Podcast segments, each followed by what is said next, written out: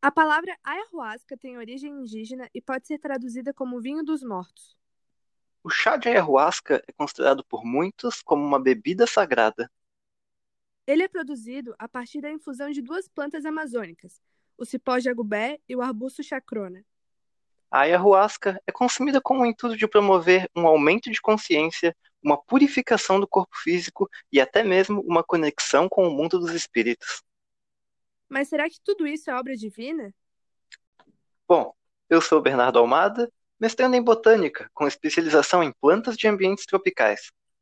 E eu sou a Natália Miranda, mestrando em antropologia. E hoje, a equipe do Plantcast apresenta a ayahuasca.